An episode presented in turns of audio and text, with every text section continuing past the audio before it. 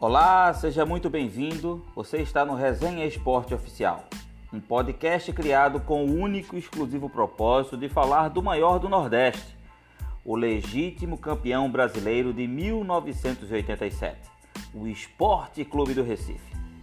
Nos siga nas plataformas do Spotify, Google Podcast, podcast da Apple, entre outros. Também estamos disponíveis no Facebook. Eu me chamo Zildo Lopes e vamos ao episódio de hoje.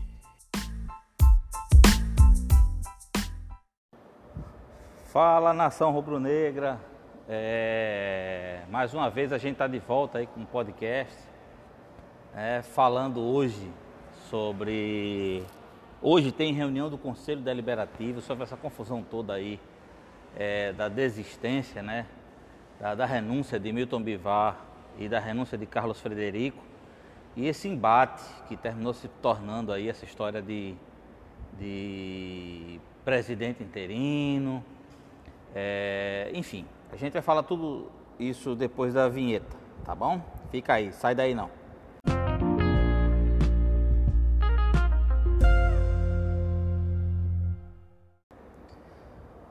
Então, nação rubro-negra, estamos de volta. Hoje o podcast vai ser dedicado a falar sobre essas questões aí, né? Semana passada, é, ontem fez oito dias, o senhor Milton Caldas Bivar é, enviou uma carta que pegou todo mundo de surpresa. Essa carta falava de sua renúncia ao Esporte Clube do Recife. Então,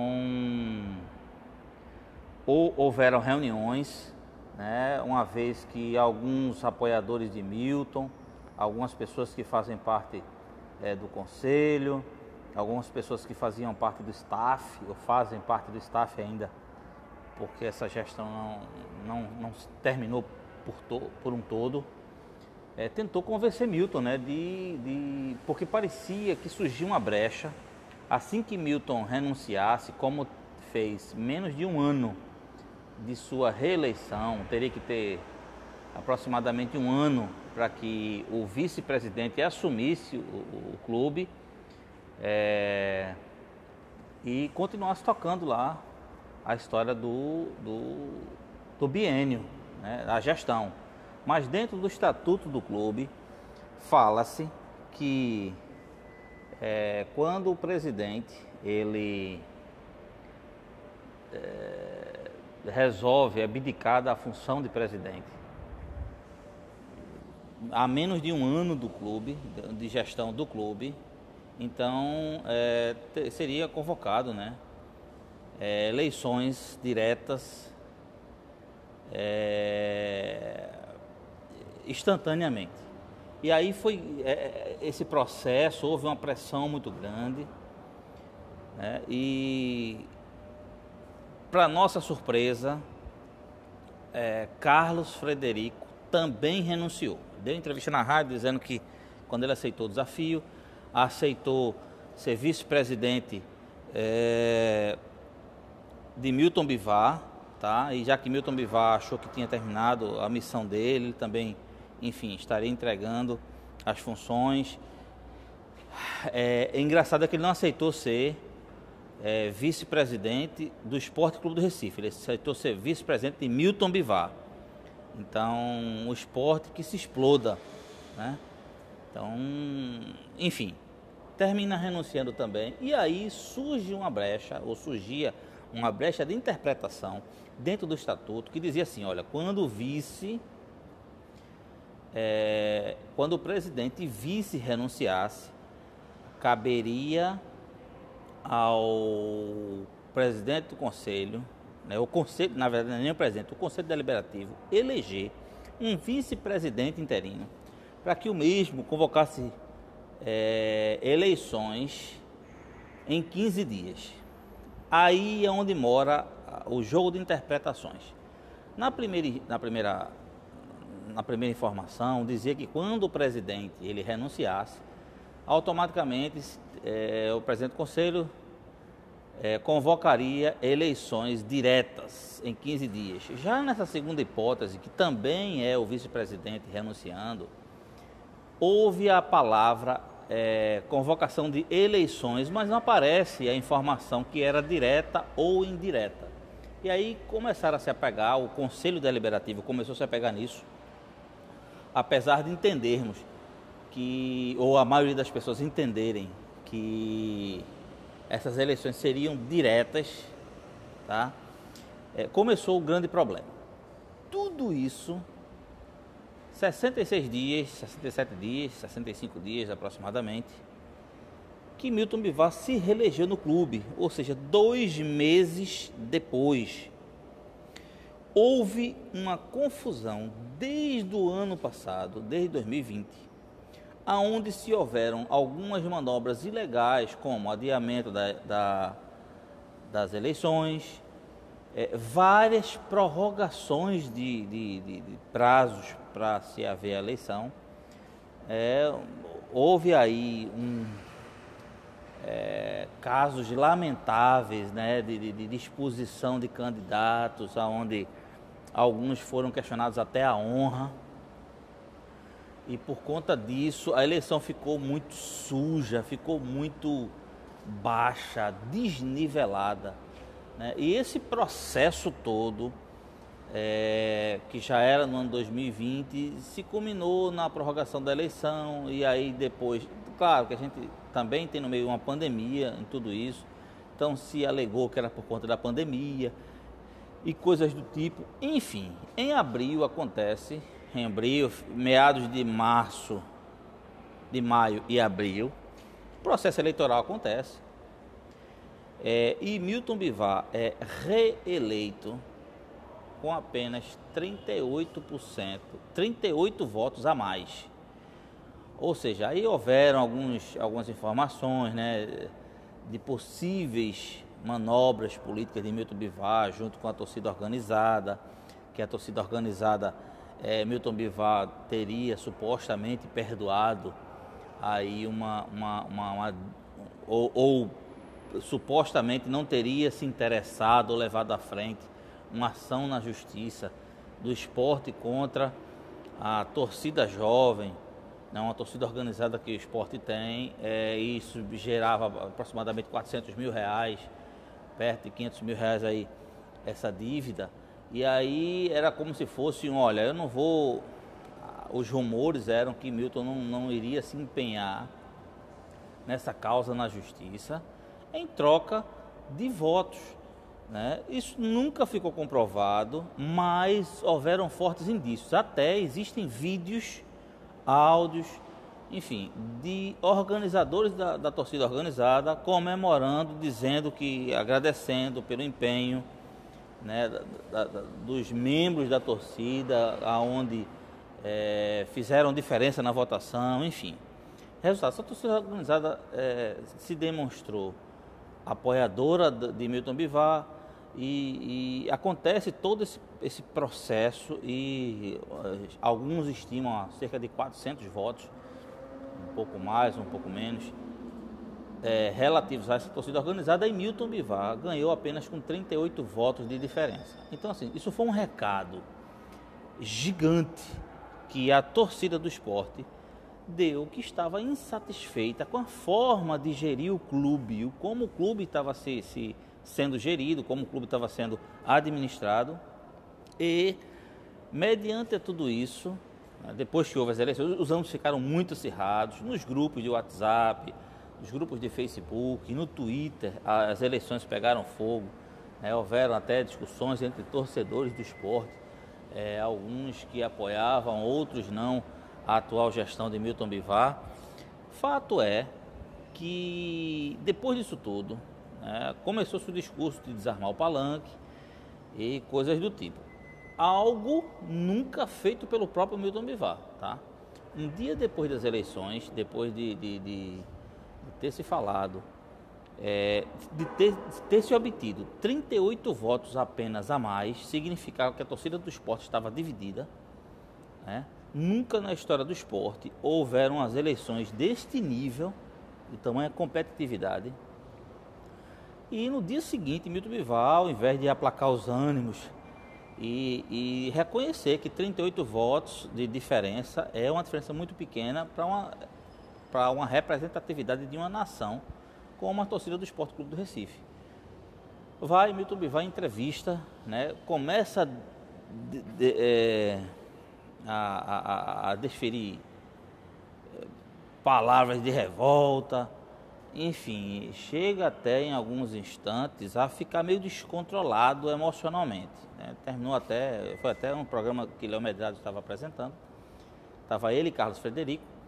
E ele meio que com um, um gesto de desabafo, estava dizendo que estava sendo perseguido, esses abutres, e, enfim, envolvendo gestões passadas, envolvendo aí pessoas que queriam possivelmente voltar à gestão e dizendo que essas pessoas foram que quebraram o clube, enfim, e, e, assim, de tanta ao invés de fazer um, um discurso, olha, eu, eu, sei que existem pessoas que não me apoiam, mas eu também sou presente dessas pessoas, representando o clube. Então vamos fazer um discurso apaziguador. Ele mesmo não desarmou os palanques. Até Léo Medrado, quando terminou um momento caindo a ligação de Milton Bivar para ah, depois Milton Bivar retornar, é, Carlos Frederico mencionou essa história de desarmar o palanque, e aí Léo Medrado fez, mas Carlos, é desse jeito aí que Milton Bivar está falando, cheio de ódio, cheio de raiva, cheio de rancor. É desse jeito que está se falando de desarmar o palanque. Até Carlos Frederico ficou numa situação um pouco embaraçosa naquele instante, porque Milton Bivar estava incontrolável naquela entrevista, a primeira entrevista após ser reeleito. Enfim, dois meses depois, Milton Bivar renuncia é, ou seja, um trabalho de sete meses. Nós estamos aqui dia 21, 22, 23 de junho, ou seja, vamos supor que, vamos contar que essa reunião de hoje do Conselho Deliberativo se bata o martelo, até porque tem que se bater, e eu vou trazer outra notícia agora, que chegou agora há pouco. É, isso vá para julho. Então são sete meses que uma gestão entrou dentro de outra, causando danos irreparáveis no clube.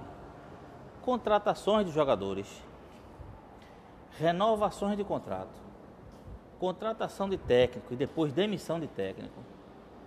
É, tudo isso usado como arma política para se obter o poder. Dois meses depois, se desiste de toda essa obra né? Aí algumas alegações de Milton foram questão de saúde. Milton também já tinha é, é, é, alegado essa questão de saúde no final de, de, de 2020. E coincidentemente o esporte estava muito mal é, no futebol, com fortíssimas chances de ser rebaixado, com mais de 70%, 70 de chance de ser rebaixado. E Milton, de forma milagrosa, quando o esporte começou a se recuperar, ficou bem, ou disse que estava bem fisicamente, enfim, iria ser candidato, que até então não era nem candidato à, à reeleição.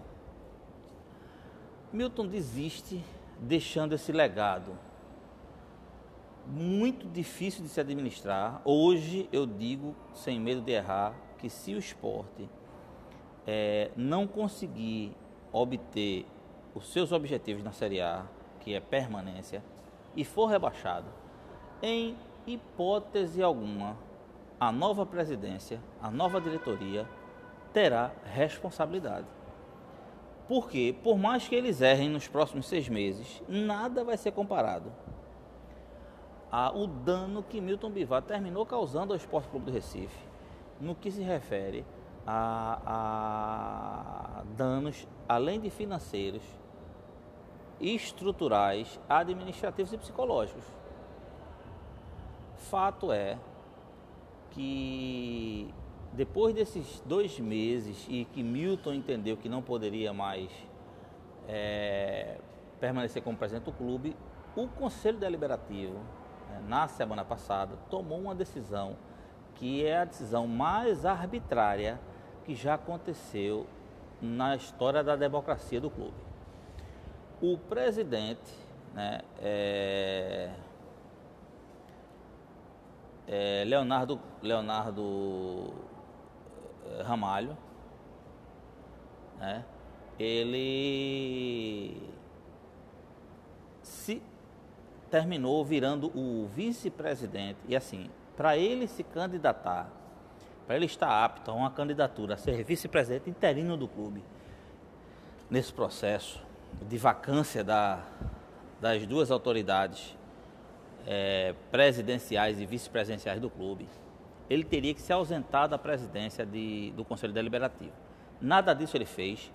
Ele terminou sendo aclamado pelos é, conselheiros, entre eles um conselheiro que eu fiz um programa de podcast especial falando sobre ele, tá?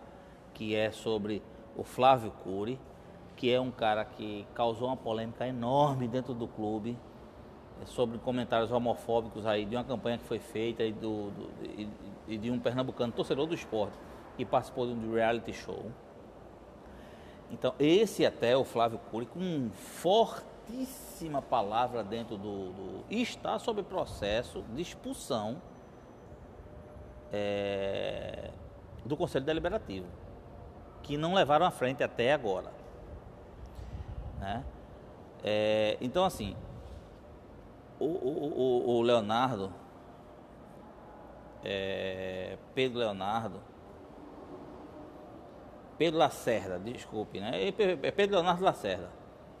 Ele, ele, eu falei Ramalho, enfim, vamos, vamos esquecer.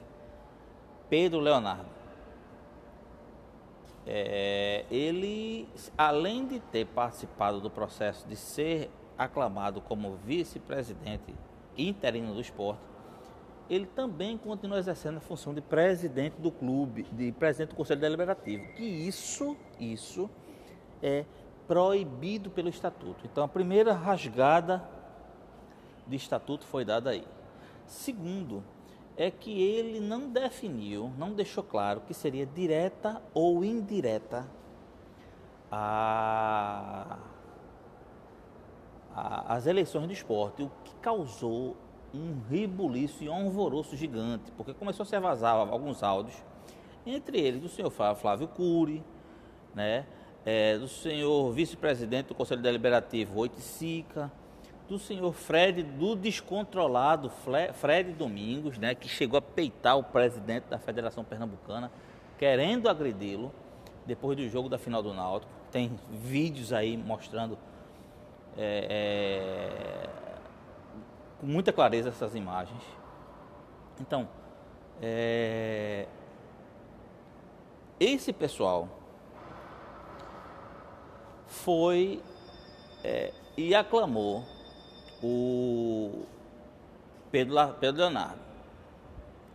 E ainda teve algo mais grave, que o prazo, o prazo é, de convocação de novas eleições seria de até 15 dias, conforme o estatuto. E esses mesmos conselheiros, junto com o doutor Pedro Leonardo, decidiram que o prazo seria de 90 dias prorrogáveis. Ou seja, é, eu cheguei a comentar num, numa live que eu fiz da, na TV Rugido, que eu fui convidado, que é, vamos supor que fosse se cumprir esses 90 dias, tá? E eu não estou nem contando com a possibilidade de ser prorrogável. Mas vamos contar que esses 90 dias, três meses, para se haver uma eleição dentro do clube, né? E aí, de forma direta ou indireta, que ainda ficou se, de se decidir, vamos supor que fosse direta, que eles optassem por direta, mas obedecessem os três meses que ficaram decididos de forma arbitrária três meses para frente, são 17, aproximadamente 17 jogos é, que o esporte iria fazer na Série A. 17 jogos, ou seja, entraria no segundo turno o esporte sem presidente legal, causando a possibilidade, a probabilidade do esporte é, não ter legitimidade em contratações de técnicos, se fosse necessário, de jogadores e de negociações. Seria tudo de forma ilegítima, por esses motivos que eu já falei. Então, veja o dano que isso causaria ao clube, se caso isso for para frente. É, e vamos supor que agora vamos pensar num, num, cenário pior. Vamos supor que 90 dias não fosse suficiente, né? O, o Conselho Deliberativo entendesse que não seria suficiente para resolver essas questões eleitorais e prorrogasse por mais 90 dias. Ou seja, seriam seis meses. O ano inteiro, o esporte passaria sem presidente é, legal. Então, veja o dano que Milton Bivar e a sua equipe de conselheiros estaria trazendo para o clube. Hoje, talvez o dano seja, talvez, seja irreparável e inevitável na segunda divisão. Tá? É preciso muito empenho desses jogadores da equipe técnica para que o esporte não seja rebaixado esse ano. Imagina funcionar atleta, gerir uma equipe de atletas com um clube desse jeito administrativamente. Então, meus amigos, é, esse Conselho Deliberativo fez uma reunião, marcou-se para segunda-feira, é, na quinta-feira, na quarta-feira, se não me falha a memória, foi essa reunião do Conselho. Tá? Na, marcaram para ontem, segunda-feira, uma reunião para se decidir o que, é que se iria fazer, se é, a eleição seria direta ou indireta, e resolver essa história dos 90 dias, porque até então estava prego batido e ponta virada. Houveram algumas manifestações de alguns torcedores, né? E, e depois, estranhamente, mudaram a data. Não era mais segunda-feira, era terça-feira, ou seja, eles ganham dias e prorrogam dias assim, sabe, sem preocupação nenhuma com o estatuto do clube, sem preocupação nenhuma com, com a situação atual do clube administrativa. É, e botaram para hoje. Então está marcado para hoje, terça-feira, dia 22 de, de junho de 2021, a reunião aonde seria decidido isso. Só que, de última hora, agora chega o despacho do juiz referente a uma ação judicial que o senhor Nelo Campos, o senhor Delmiro Gouveia, e em parceria, ele não está assinado, mas em parceria também com o senhor Eduardo Carvalho, os três últimos candidatos que disputaram junto com o Milton Bivar a, o cargo de presidente do Clube Esporte Clube do Recife, em comum acordo, se juntaram e moveram uma ação para que fosse cumprido é, o que determina o estatuto, que é as eleições abertas nos próximos 15 dias. Tá? Então essa ação judicial foi movida é, na sexta-feira, se não me falha a memória, ou foi na própria quinta-feira, enfim, é um, um, desses dois dias, é, que, porque isso não, não, poderia ficar assim, não poderia ficar desse jeito. Aí, de forma muito solista, os três é, entenderam que o melhor para o esporte, veja, estão, estavam abrindo mão de suas próprias vaidades, né? e resolveram entender que, olha, agora se a gente não se unir resolver essa história do esporte, o esporte vai entrar num processo é, que não tem mais volta. Foi movida uma ação judicial e hoje, né, hoje no final do dia de ontem, saiu o despacho do juiz é, determinando eleições diretas em 15 dias. É um mandado judicial. O que é que isso determina? Que agora o conselho será obrigado a obedecer uma determinação judicial de se marcar dentro do prazo de até 15 dias eleições diretas. Então, é, todos os olhos hoje vão estar voltados para essa reunião do conselho e como vai se comportar essa reunião do conselho, uma vez, uma vez que agora vamos estar atentos para saber se o estatuto não significa absolutamente nada para esses conselheiros. Eu, queremos ver agora se uma determinação judicial é, vai conseguir pará-los. Ou se eles também vão rasgar uma determinação judicial, descumprir uma autorização judicial, uma ordem judicial e fazer o que eles bem entendem. Tá? Então, hoje é um dia muito, mas muito importante para a nação rubro-negra. Precisamos estar atentos ao que vai desenrolar é, hoje à noite na reunião do Conselho Deliberativo.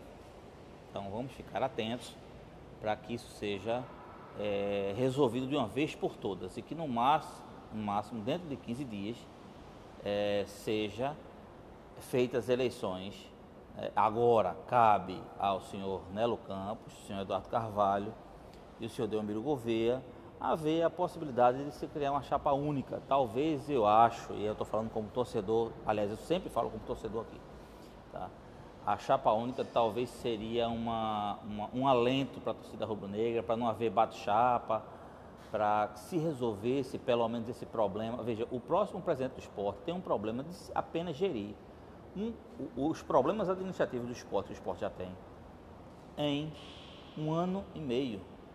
Ou seja, ele já se prejudicou em metade, é, em um quarto do seu mandato. Um quarto do seu mandato está comprometido, é, uma vez que uma gestão entrou dentro do, do, do, do, do espaço legislativo da outra. Isso nunca aconteceu no esporte. Mas talvez nós tenhamos a possibilidade de expulsar de vez esses déspotas que se que insistem em permanecer no poder a todo custo. Ou seja, não é mais o lema dos o lema do, deles não é o lema da torcida rubro-negra pelo esporte tudo, e sim pelo poder tudo. E esperamos que isso seja resolvido hoje, tá? Enfim, é, queria agradecer a todos que permaneceram até aqui. Hoje eu recebi um convite, eu estou fazendo, a, a, a, fazendo o que eu posso para poder estar presente. Existe a grande possibilidade de eu estar presente hoje é, na live da TV Rugido, falando sobre os, os momentos atuais do esporte, né, um pouco sobre a partida é, que passou, um pouco sobre essas questões de, de jogadores, jogadores sendo emprestados, né, a volta de jogadores, a disponibilidade do técnico e também sobre essas eleições do clube, né, do, do momento atual político do clube. Então, provavelmente eu vou estar nessa live de hoje na TV Rugido. Então, todos estão convidados a fazer parte lá da, da, da, da live, né, assim, assistir essa live da TV Rugido, onde, aonde eu gentilmente fui convidado pela equipe TV Rugido e vou estar lá eh, conversando um pouco sobre isso, tá certo? Queria também agradecer aí o pessoal do, do, do, do canal YouTube Resenha Esporte Recife, tem dado um feedback muito bacana, é, tem também comparecido aqui ao podcast, não tem esquecido o podcast, né? Como eu também não deixo o podcast ser esquecido lá na, na, nos, nos, vídeos que eu faço para o canal. Eu tenho um carinho muito grande por esse projeto.